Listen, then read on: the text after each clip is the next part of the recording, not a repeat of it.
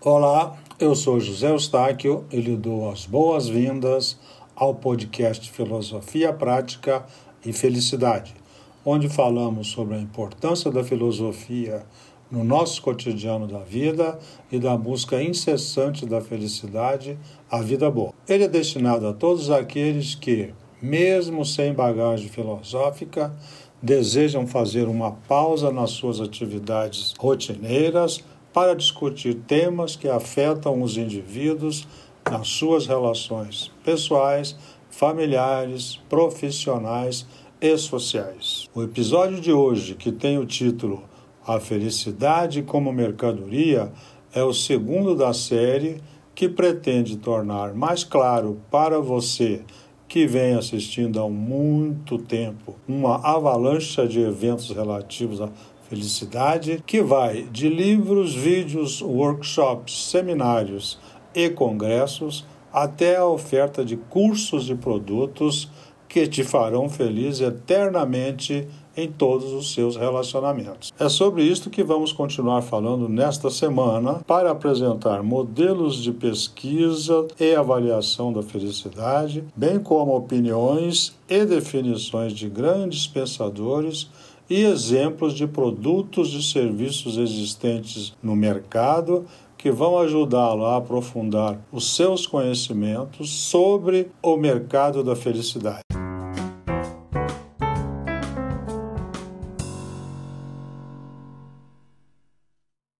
E aí, já comprou a sua felicidade? Apesar das ofertas tentadoras, espero que não, pois hoje este é o assunto sobre o qual falaremos. Desde os anos 80, a busca da felicidade se tornou quase uma obsessão.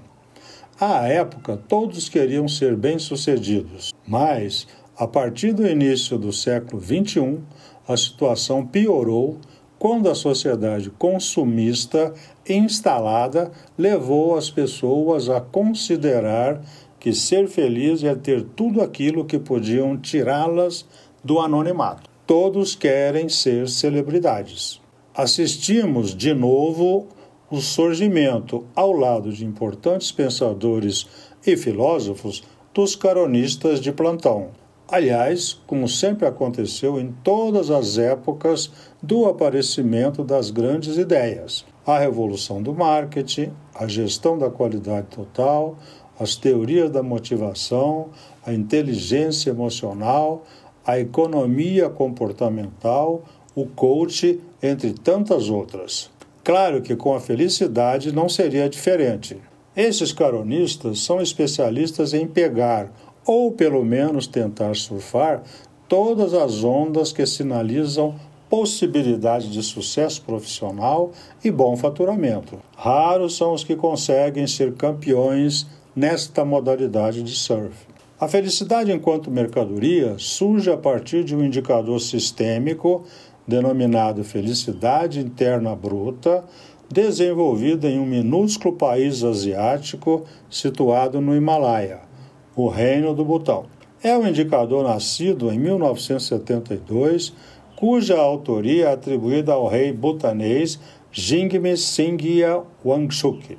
Desde então, o Reino do Butão, com o apoio do Programa das Nações Unidas para o Desenvolvimento, PNUD, começou a colocar esse conceito em prática e atraiu a atenção do resto do mundo com sua nova fórmula para medir progresso de uma comunidade ou nação. Nada poderia ter sido melhor apadrinhado para facilitar a ação dos coronistas. Certamente foram onissos em afirmar: é nesta onda que eu vou surfar.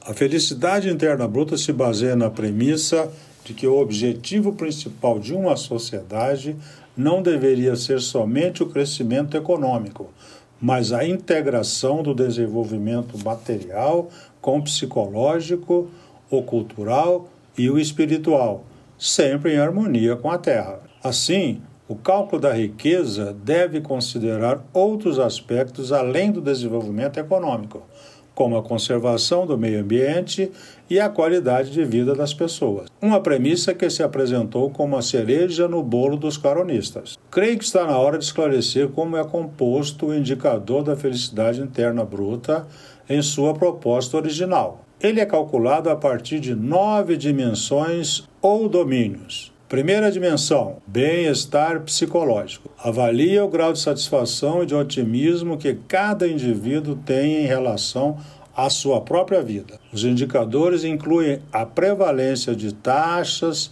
de emoções tanto positivas quanto negativas e analisam a autoestima, sensação de competência, estresse e atividades espirituais. Segunda, saúde mede a eficácia das políticas de saúde com critérios como autoavaliação da saúde, invalidez, padrões de comportamento arriscados, exercício, sono, nutrição, etc. Terceiro, uso do tempo. O uso do tempo é um dos mais significativos fatores na qualidade de vida, especialmente o tempo para lazer e socialização com família e amigos. A gestão equilibrada do tempo é avaliada, incluindo tempo no trânsito, no trabalho, nas atividades educacionais, etc. Quarta, vitalidade comunitária. Foca nos relacionamentos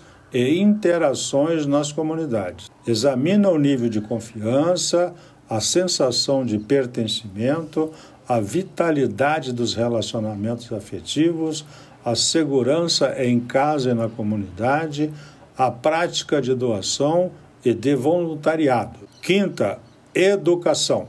Leva em conta vários fatores como participação em educação formal e informal, competências, envolvimento na educação dos filhos, valores em educação, educação ambiental, etc. Sexta, cultura. Avalia as tradições locais, festivais, valores nucleares, participação em eventos culturais, oportunidade de desenvolver capacidades artísticas e discriminação por causa de religião, raça ou gênero. Sétima, meio ambiente. Mede a percepção dos cidadãos quanto à qualidade da água, do ar, do solo e da biodiversidade. Os indicadores incluem acesso a áreas verdes, sistema de coleta de lixo, rede de esgotos, etc. Oitava, governança. Avalia como a população enxerga o governo, a mídia, o judiciário, o sistema eleitoral e a segurança pública em termos de responsabilidade, honestidade e transparência. Também mede a cidadania e o envolvimento dos cidadãos com as decisões e processos políticos. Nona, padrão de vida. Avalia a renda individual e familiar, a segurança financeira, o nível de dívidas, a qualidade das habitações, etc.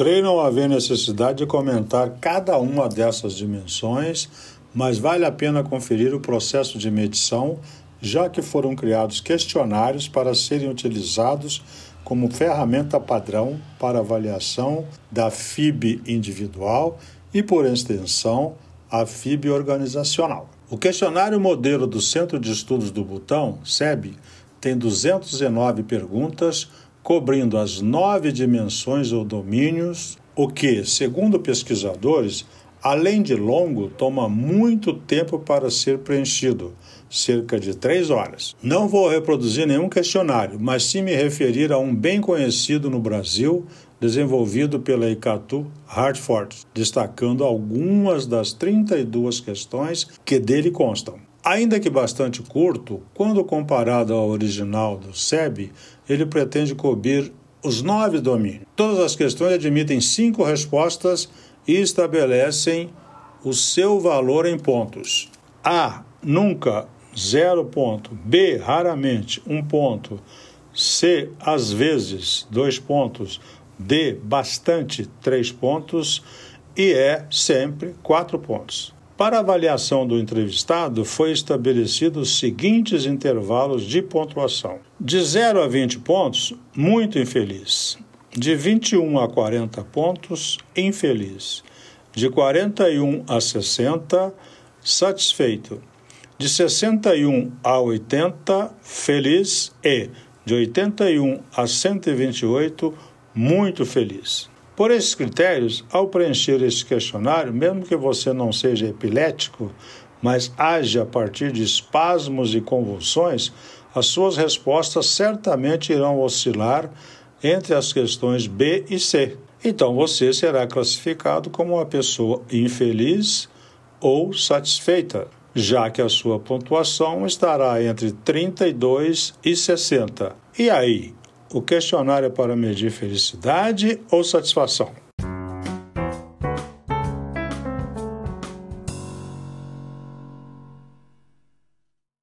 Como prometido, selecionei 11 questões, cerca de um terço do total, do questionário que você e eu, a partir dos critérios apresentados, possamos tirar as nossas conclusões sobre a credibilidade e eficácia da utilização dos resultados junto a nós mesmos e ao mundo ao nosso redor.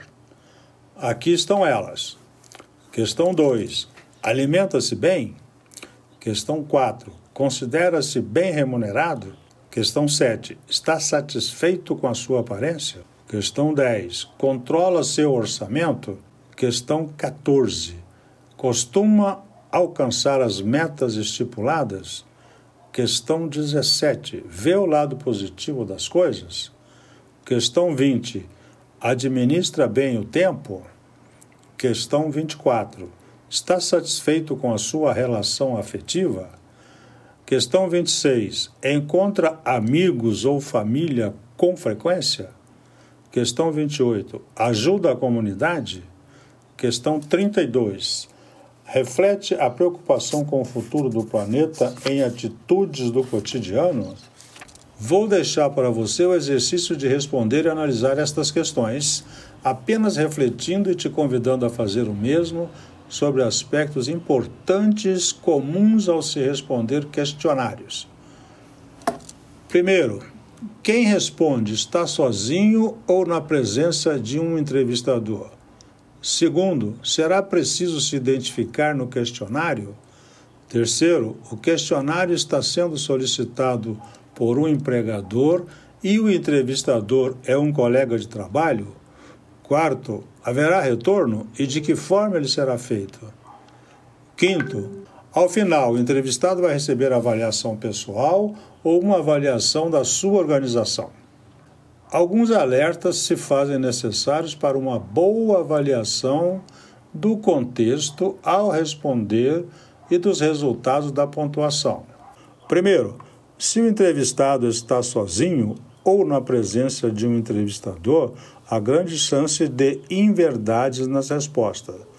Segundo, se as respostas forem analisadas por um empregador, a possibilidade de inverdades também é real potencializada pelo receio do uso dessas respostas contra o entrevistado. Terceiro, o resultado da aplicação deste questionário medirá, no máximo, o momento feliz ou infeliz do entrevistado. Portanto, nada afirmativo em relação à felicidade dele, ou melhor, ao seu entendimento do que seja felicidade. Quarto, qualquer que seja o resultado, ele não será nada além de um retrato instantâneo a respeito do entrevistado ou a respeito da sua organização.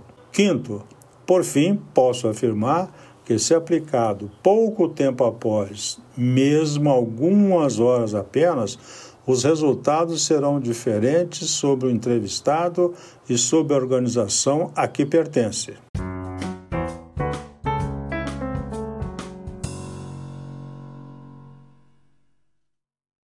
Vale a pena um exemplo do mundo real. Pesquisa realizada pela Universidade Estadual de Campinas, a Unicamp, publicada em dezembro de 2014, produziu um resultado no mínimo curioso.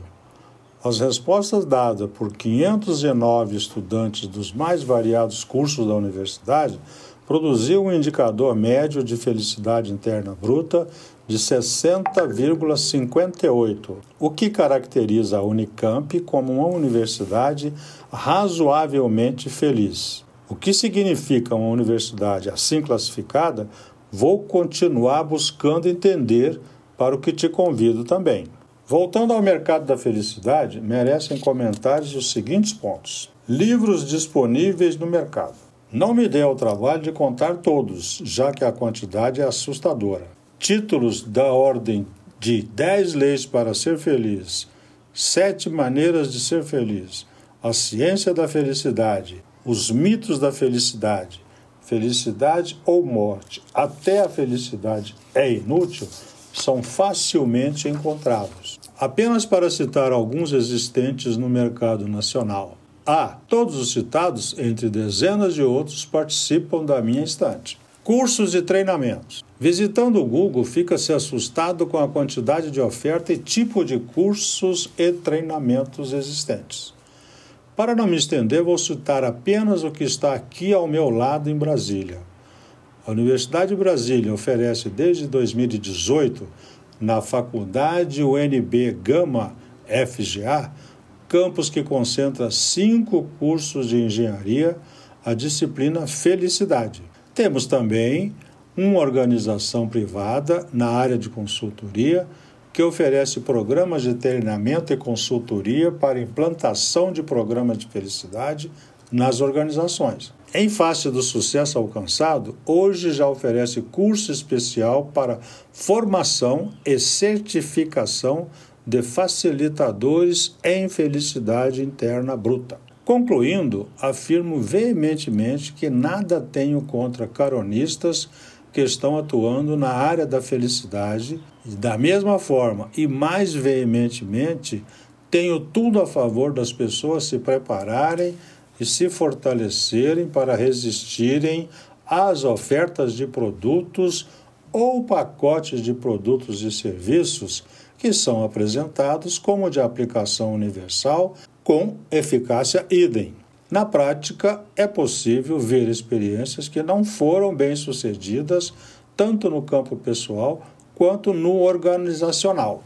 A propósito, vale a pena ver o ranking dos países de infelicidade interna bruta. O Relatório Mundial da Felicidade de 2019, englobando 156 países, e considerando o período 2016 a 2018, mostrou o Brasil caindo da 28ª para a 32ª posição. A título de curiosidade, os Estados Unidos estão na 19ª e o Butão na 95ª posição. Interessante notar que o país onde foi estudado e desenvolvido o modelo da felicidade interna bruta e que ainda contou com o apoio do PNUD e de grande número de países que se interessaram pela novidade, ter ficado muito distante do que inventou.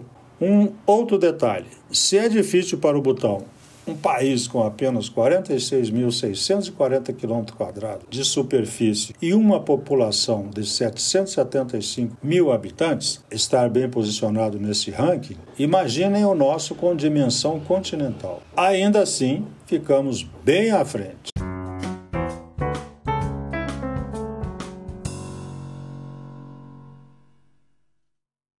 O mais grave nisso tudo é o enorme e precioso tempo que perdemos na busca desta felicidade de ficção, deixando de ser feliz e curtir os momentos onde isso acontece, os quais nos empurram e podem tornar a nossa existência um paraíso terrestre. Um último lembrete: em sendo o ser humano um milagre único não repetido, é no que acredito, ele tem a prerrogativa de ter uma felicidade única. Que tal pensarmos na existência de uma felicidade interna única, fio, ao invés de continuar nesta ficção de felicidade interna bruta, FIB? Para finalizar, é hora de refletir na companhia de um poeta e dos grandes pensadores que dispensaram energia e tempo sobre o tema felicidade. Carlos Drummond de Andrade. A felicidade é um estado de espírito transitório por natureza Nós temos momentos de plenitude, divinos, celestiais, mas ao lado disso tem a rotina, a dor de barriga, a dor de dente, a conta por pagar. Aristóteles. O homem sábio não busca o prazer, mas a libertação das preocupações e sofrimentos. Ser feliz é ser autossuficiente. Buda. A felicidade não depende do que você tem ou quem você é. Só depende do que você pensa. Confúcio. A melhor maneira de ser feliz é contribuir para a felicidade dos outros.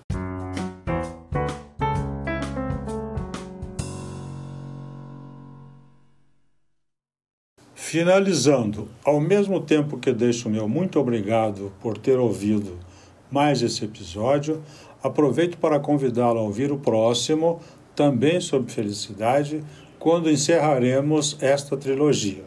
Aproveite também para assinar o nosso podcast e compartilhá-lo com seus amigos. Seus comentários sempre serão bem-vindos. Ah, se você quiser conhecer mais sobre o nosso trabalho e ter acesso ao conteúdo escrito desse podcast, acesse o nosso site www.cepconsultores.com.br.